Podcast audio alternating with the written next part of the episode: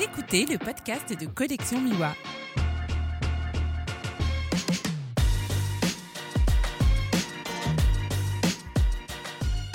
Bonjour et bienvenue sur ce nouvel épisode de Collection Miwa du podcast de Collection Miwa, toujours en partenariat avec le collectif d'Air. Alors aujourd'hui c'est un petit peu difficile, je me suis levé à 6h et c'est la première fois que je dois recommencer trois fois mon introduction. Donc ce partenariat avec le collectif d'Air, c'est dans le cadre de, leur, euh, de la sortie de leur tout premier livre qui est disponible sur la campagne de crowdfunding, crowdfunding Ulule. Je suis aujourd'hui avec Sébastien Pontoiseau, euh, photographe emblématique du collectif avec des photos très impressionnantes de baleines, mais ça, on va y revenir tout à l'heure en parlant du livre. Bonjour Sébastien. Bonjour Julien, et comme toi je refais pour la troisième fois l'intro, j'en suis ravi. et j'en suis désolé. non, non, je suis mort de rire, c'est génial. Euh, pour ceux qui écoutent, vous allez rater, vous avez raté beaucoup de choses avant, c'était sympa ou pas, je vais peut-être le mettre en bonus à la fin de l'épisode. Honnêtement, là on sent quand tu bafouilles euh, sur le démarrage, franchement, je, le mettrai, euh, je le mettrai en bonus, genre euh, les coulisses, les coulisses du podcast. je me suis levé à 6 heures, je suis complètement à l'ouest. non, non, mais ça pourrait être sympa. Les journées sont assez remplies en ce moment. On prépare, euh, je vous en reparlerai bientôt pour ceux qui écoutent le podcast, mais on prépare euh, un salon du livre à Aix-en-Provence pour le 28 novembre qui demande pas mal de temps euh, pour la préparation. je serai un festival jeudi. mais ça, c'est pas la peine que je vous le dise parce que le temps que vous écoutiez l'épisode, ce sera passé. Euh, donc voilà. Euh, Sébastien, on va en revenir à nos moutons, comme on dit. Sébastien, est-ce que tu peux présenter un petit peu, euh, est-ce que tu peux présenter un petit peu ton travail, ton parcours et qui tu es?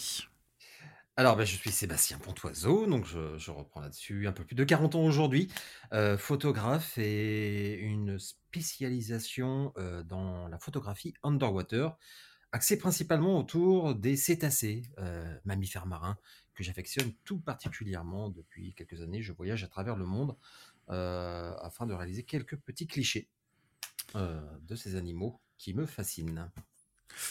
comment en es-tu venu euh, à la photographie sous-marine? Alors, ça a commencé il y a... C'est assez récent hein, finalement. ça a commencé il y a 4 ans. je me souviens que c'est parti d'une idée. J'étais en Turquie, en Cappadoce, en train de photographier les montgolfières en Cappadoce.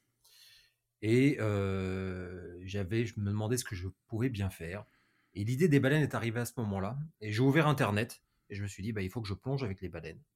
Et je me suis rendu compte que c'était pas simple du tout de se mettre à l'eau avec ces animaux dans le monde parce que beaucoup d'endroits l'interdisaient. Et, de là, j'ai fini par arriver sur ma première destination qui aura été La Réunion, euh, l'île de la Réunion, euh, dans l'océan Indien.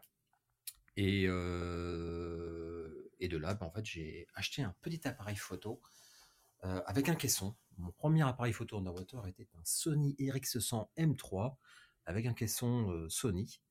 Et ben, je suis allé à l'eau quelques semaines plus tard. Et j'ai fait ma première rencontre avec la baleine à bosse. Et à partir de là, ben, l'histoire d'amour avec ces animaux a commencé.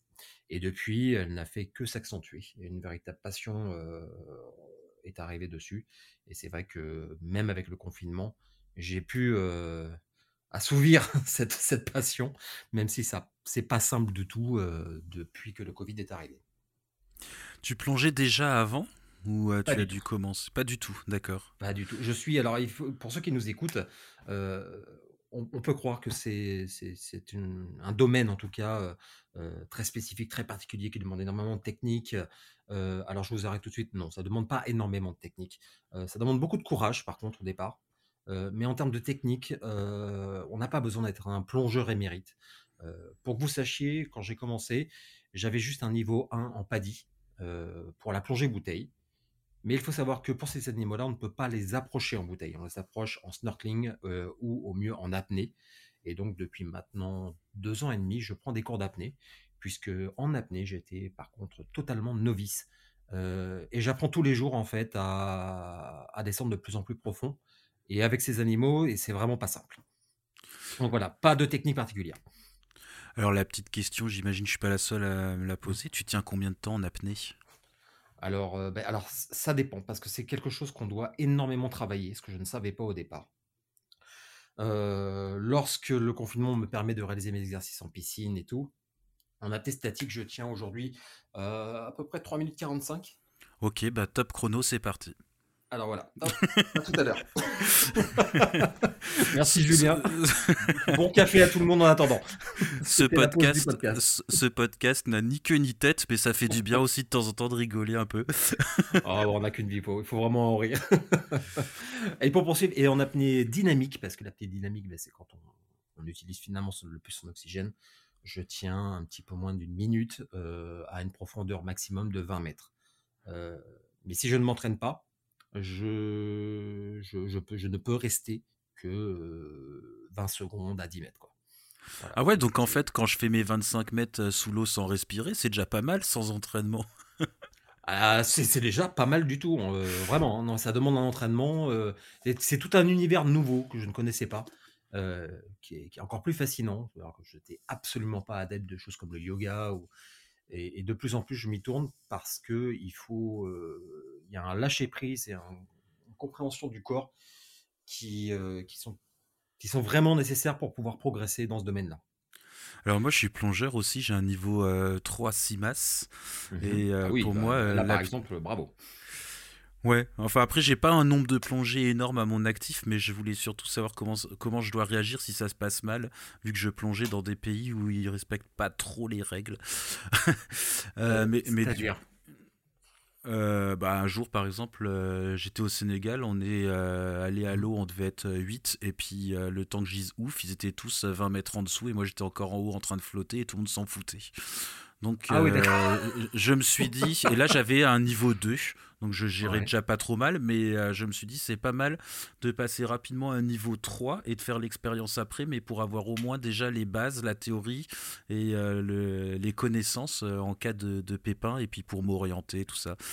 Enfin, enfin voilà, bref. Mais du coup, c'était juste pour dire que moi qui plonge en bouteille, je dois me concentrer à fond sur ma respiration pour consommer le moins possible. Et toi, ça va au-delà parce que tu te concentres à fond pour ne pas respirer.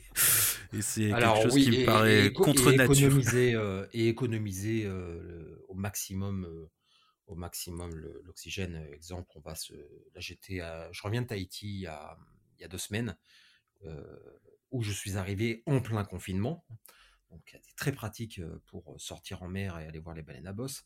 Et je sortais sur une combinaison 3 mm et j'étais lesté à 5 kg. J'étais limite en flottabilité négative, directement quand j'étais à la surface. ce qui me permettait en fait de, dès qu'en fait j'enlevais un peu d'air, de couler directement avec l'appareil, qui lui-même est une espèce de boîte de sauvetage qui nous remonte à la surface donc pour pouvoir économiser le plus possible d'oxygène. Il est en flottabilité positive l'appareil. Oui, oui. et, c'est mieux, mieux, Alors pour ceux qui qui, qui, qui sont pas qui connaissent pas forcément cet univers de sous-marin ou marin globalement, en fait vous avez trois niveaux quand vous faites de la plongée. Vous avez un niveau où vous êtes en flottabilité positive, c'est-à-dire quoi que vous fassiez, vous allez remonter. La flottabilité neutre, c'est que vous allez ni remonter ni descendre. Et il y a un moment donné, notamment en apnée, vous arrivez en ce qu'on appelle en flottabilité négative, ce qu'on appelle la chute, euh, qui est un moment qui est à la fois grisant et qui fait extrêmement peur. C'est-à-dire que là, vous sentez que vous coulez concrètement. Donc, euh, quand vous faites de l'apnée, c'est un peu lesté, euh, en, on va dire sur 2, 2 kg. Ça commence vers 10 mètres. Et là, vous ne faites plus aucun mouvement et vous coulez totalement. Donc, quand vous êtes sur une, mer où ça descend à 1000 mètres, voilà, vous, tombez. Et, c'est ce qu'il faut contrôler en apnée. C'est pas simple du tout. Euh, oui, surtout qu'une fois que tu tombes, bah, tu peux plus remonter vu que tu n'as plus d'air. Euh. Alors si, justement, après euh, l'apnée, bah, en deux coups de palme, on remonte, mais, mais je me souviens qu'au tout début, la chute, mais j'étais en panique. Et alors quand on fait la chute avec une baleine à bosse de 17 mètres à côté de nous, oui. voilà, bon, il y, a un moment donné, en fait, tout gérer, ça devient compliqué. Et pour revenir à la question de départ, voilà, techniquement, et même encore aujourd'hui, je, reste assez mauvais, mais j'arrive à sortir quand même des photos, puisqu'il faut surtout attendre le bon moment, en fait, avec ces animaux-là. Et comprendre d'abord leur comportement avant d'avoir une technique irréprochable. Après, j'ai certaines personnes qui sont pour moi des monstres. Là, à Tahiti, j'étais avec un, un apnéiste d'Hawaï qui s'appelle Josh Munoz, qui est aussi photographe, un, excellent photographe international d'ailleurs, et qui lui descend à 60 mètres pendant 4 minutes. Voilà. Voilà, tranquille. tranquille, voilà, et on a beaucoup échangé sur, sur ces techniques-là. Et, en fait, je suis assez content de mes photos malgré une faible technique d'apnée encore que, où j'essaie de progresser tous les jours. Et donc, on va quitter un petit peu le monde sous-marin, on va parler plus photo. Tu as commencé la photo quand? Alors là aussi, j'ai commencé la photo il y a maintenant six ans. c'est assez récent. je suis d'ailleurs toujours, parallèlement à ça, producteur de spectacles. Donc, je travaille avec beaucoup d'artistes. et donc, j'ai une double vie qui s'est installée, double carrière qui s'est mise en place. Et c'est vrai que je me suis aujourd'hui concentré que sur l'underwater. Je fais un petit peu d'astrophoto à côté pour m'amuser. Euh, mais c'est tout. Ok, donc infiniment profond et infiniment loin. Oh, oui, oui, pour le coup, oui, oui c'est ce qui m'a toujours fasciné dans la photographie. Et j'ai décidé d'en faire euh, des spécialités euh, qui me sont personnelles. D'accord. Alors, quand est-ce que tu as rejoint le collectif DR alors, c'était au début, au tout début, euh, il y a maintenant euh, deux ans et demi, trois ans, au moment où, Fred euh, l'a créé. on a parlé assez vite et j'ai dit ok, go, on y va. Je, viens, dans l'équipe. Tu fais partie de ceux qui suivaient ses formations déjà? J'en ai suivi une avec lui, oui. oui. en fait, j'ai rencontré Fred il y a quelques années et j'avais gagné à l'époque de Destination Reportage, euh, une petite formation sur la photographie alors que je ne faisais pas de photos. Et tout est parti de là, puis on est, devenus amis, et euh, son parcours professionnel m'a plutôt inspiré, du coup j'ai décidé de rejoindre l'aventure. Euh, surtout qu'entre-temps, bah, il y a cette spécialisation chez moi qui est arrivée, où il n'y a pas grand monde sur ce secteur-là. Et bah, je suis très content de faire partie du collectif DR et de, participer à l'aventure avec bah, tous les anciens et tous les nouveaux qui arrivent au fur et à mesure. Qu'est-ce que tu y trouves au collectif? Des ressources, de l'entraide. Euh, je discute avec certains, certains des membres assez régulièrement. On essaie de se faire des déjeuners à Paris. Euh, voilà, et on, voilà, si il y a un échange de ressources qui peut être fait. Euh, je vois là par exemple certains qui avaient des besoins en matière de, de caissons pour pouvoir prendre des photos. Bah, si je peux aider, j'essaie d'aider. Et à l'inverse, quand moi j'ai des questions, notamment sur la façon de faire les IPTC, ce genre de choses, eh ben, j'ai des équipes qui vont répondre et qui m'aident je pense que ça va dans les, dans les deux sens. Et ce sont des, des, très bons outils de ressources. Ok, super. Euh, on va passer. On va passer à la photo, à ta photo qui est publiée dans le livre. Est-ce que tu peux nous en, nous en parler? Alors oui, cette photo euh, du plongeur euh, avec un baleineau et en contrebas on voit la, la, mer, la baleine à bosse qui à ce moment-là se repose pendant que nous, nous pouvions jouer avec ce baleineau. Alors cette photo, elle a été prise euh, en fin août 2020, donc l'année dernière, euh, pareil, en pleine euh, crise Covid. J'ai pu organiser un voyage donc à La Réunion, où on a pu se mettre à l'eau avec, avec un ami à moi qui s'appelle Romain Dorard. Et Romain, Romain plutôt le spécialiste à la Réunion pour trouver, l'un des spécialistes en tout cas, pour trouver euh, les baleines à bosse et, il a de bonnes techniques pour les approcher. Et ce jour-là, on a eu une chance euh, assez extraordinaire. C'est, euh, on a fait trois mises à l'eau où la mer partait avec le baleineau et la quatrième, clairement, la mer nous a laissé jouer avec son petit. Parce qu'il faut savoir en fait que le, le baleineau, lui, c'est une espèce d'adolescent qui veut jouer, que ce soit un dauphin, un homme, ou un labrador, pour lui, il va vouloir jouer. Et on a passé trois heures, littéralement trois heures dans l'eau avec ce baleineau, euh, qui, euh, qui imitait euh, tout ce qu'on faisait, qui venait très proche, pas loin du contact. Et l'un des moments a donné cette photo que j'affectionne particulièrement dans la composition. D'accord. Alors c'est assez impressionnant parce qu'on parle de bébé baleine, de baleineau, mais ça reste quand même un, un gros morceau. Ça pèse combien un bébé baleineau un baleineau oh, on est là, on était sur un baleineau qui devait avoir trois semaines, qui devait faire dans les 6 mètres à peu près, euh, et qui devait peser euh, de 4 tonnes, je dirais. le bel engin hein, déjà. oui, c'est un bel engin et surtout qui est très remuant dans l'eau. Euh, pour ceux que ça intéresse, vous pouvez le voir sur, sur mes réseaux sociaux, sur Instagram. Il y a souvent, je poste des petites vidéos à la GoPro en même temps pour, pour montrer ces moments-là. Et je sais qu'il y a une de mes vidéos sur Instagram où on voit le moment où ça a donné cette photo. Et le baleineau est, très très très romain, donc il ne maîtrise pas encore toujours ses, ses nageoires. Donc on est obligé d'être assez prudent. C'est quoi le danger Se prendre un coup de nageoire sur la tête et être assommé Un coup de nageoire, oui, ça, on, peut, on peut être assommé. Il y, a, très peu de risques. Hein. D'une manière générale, ils ont, ils ont beaucoup plus conscience de l'environnement qu'on ne le croit. Mais c'est très roman et un petit, ça peut par inadvertance, un peu comme un enfant finalement, venir nous frôler, nous taper sans, sans le vouloir. D'accord. Après, si c'est un adulte, s'il vient vous toucher, c'est totalement volontaire parce qu'il est capable de passer à un millimètre de vous sans, sans toucher. Alors que s'il vient vous percuter, c'est clairement qu'il y a un message derrière. Donc, d'où la, nécessité de, comprendre ces animaux, leur comportement, de savoir quand y aller, quand ne pas y aller, de respecter aussi les limites imposées par l'animal. ce qui n'est pas simple, hein, parce que ça peut donner, quand on vient pour faire des photos, quand on est photographe, ça peut donner des moments où on repart après une semaine sans aucune photo. Et ça m'est arrivé dans certaines fois de passer, de dépenser de l'argent pour euh, avoir des photos et de ressortir avec rien, rien du tout. Ok. Voire même pire, de perdre les appareils photo dans l'eau. Ça m'est arrivé en Norvège avec les orques. Euh, ouais, c'est un peu plus agressif, non, comme animal? Pas du tout, non, non, il n'y a jamais eu d'attaque d'orques sur l'homme euh, en milieu naturel, jamais, jamais. donc là, c'est autre chose. C'est que ça fait trop. Je suis allé trois fois au-delà du cercle arctique pour plonger avec les orques. Et je n'ai jamais pu encore ramener un seul cliché potable. une fois parce que j'ai noyé l'appareil photo. La deuxième fois parce que l'orque était beaucoup trop. Les orques étaient absolument pas réceptifs pendant sept jours. Et donc je devrais, j'espère peut-être y retourner cette année en espérant enfin pouvoir sortir des clichés. Et puis en plus, j'imagine que l'eau, elle doit pas toujours être non plus euh, très, très claire, non?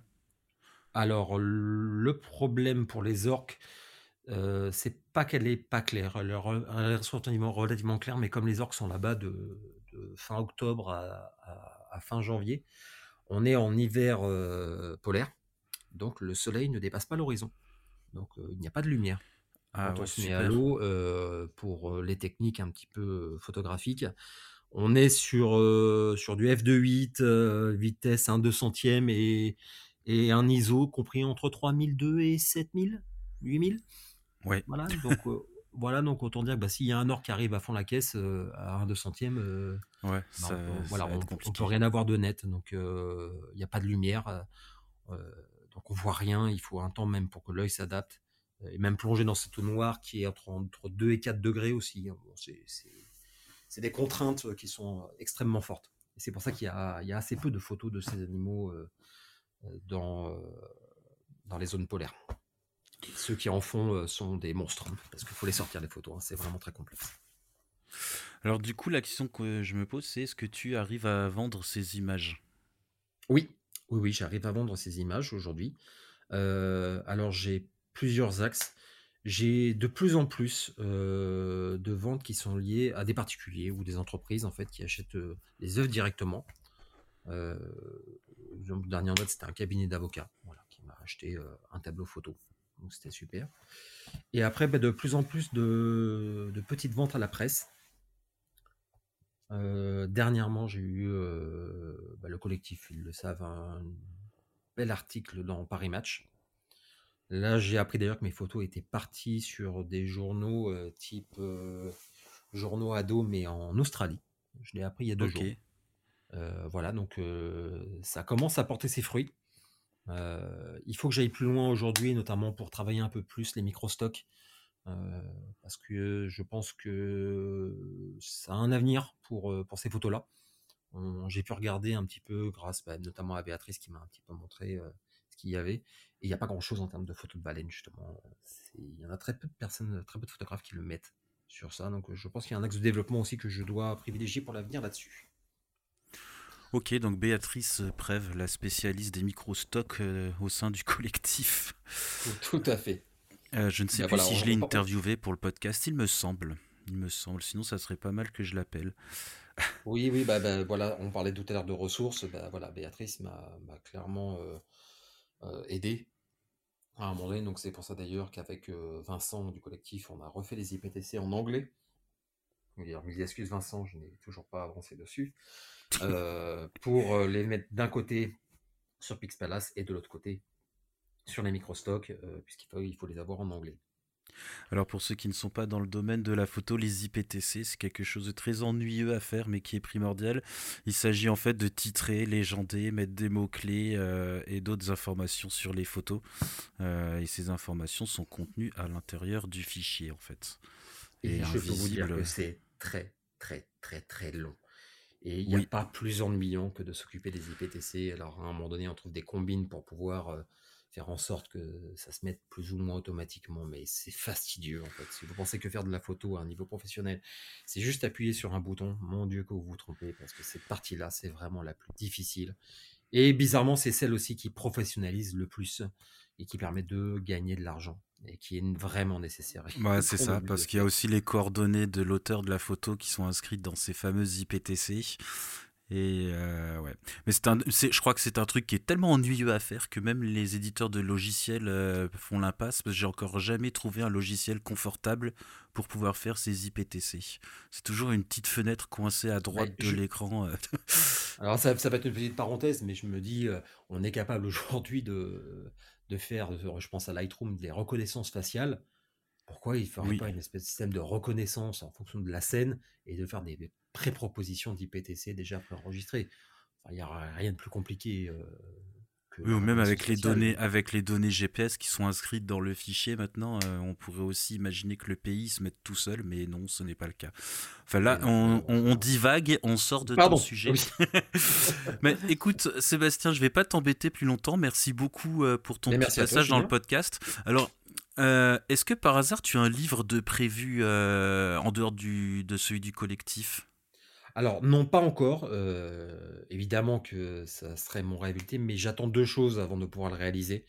la première, c'est de enfin pouvoir avoir des photos d'orques, qui est un animal qui me tient extrêmement à cœur. Et, quand je parle de photos d'orques, qui pour moi sont exploitables, hein, parce que j'en ai quelques-unes, mais qui, ne reflètent pas la partie esthétique que je recherche. Et deuxièmement, euh, j'attends de pouvoir réaliser un voyage euh, qui, pareil, me tient à corps, c'est de partir en Antarctique pour pouvoir euh, rencontrer les mammifères marins là-bas. ce qui est encore trop compliqué à mettre en place avec le Covid, mais à partir de là, je serai apte à pouvoir faire un livre. Pour l'instant, les rencontres sont concentrées autour de la baleine à bosse principalement, des cachalots, et des orques, et il me faut un peu plus d'espèces. Donc j'espère pouvoir faire notamment la baleine bleue aux Açores en avril prochain, si les Açores sont ouverts, parce que depuis deux ans, à chaque fois que je veux y aller, c'est fermé. voilà, il y, a aussi le narval au Groenland qui est très difficile à approcher, que j'espère pouvoir faire. Donc voilà, beaucoup de projets pour faire un livre qui, je l'espère, sera assez complet sur ces mammifères marins ce monde marin faudra pas hésiter à venir nous en parler parce que je crois que ça intéressera beaucoup de monde euh, dans, chez Collection Miwa. Euh, et si tu as besoin d'un coup de pouce, on sera ravi de, de, t'aider. Avec grand plaisir, mais merci beaucoup. Bah merci à toi Sébastien. Et euh, quant aux auditeurs, je vous retrouve dans quelques jours avec un autre invité du collectif DR. Alors je ne sais pas encore dans quel ordre je publie les, les podcasts, donc du coup ce sera la surprise. Au revoir tout le monde. Au revoir, à bientôt.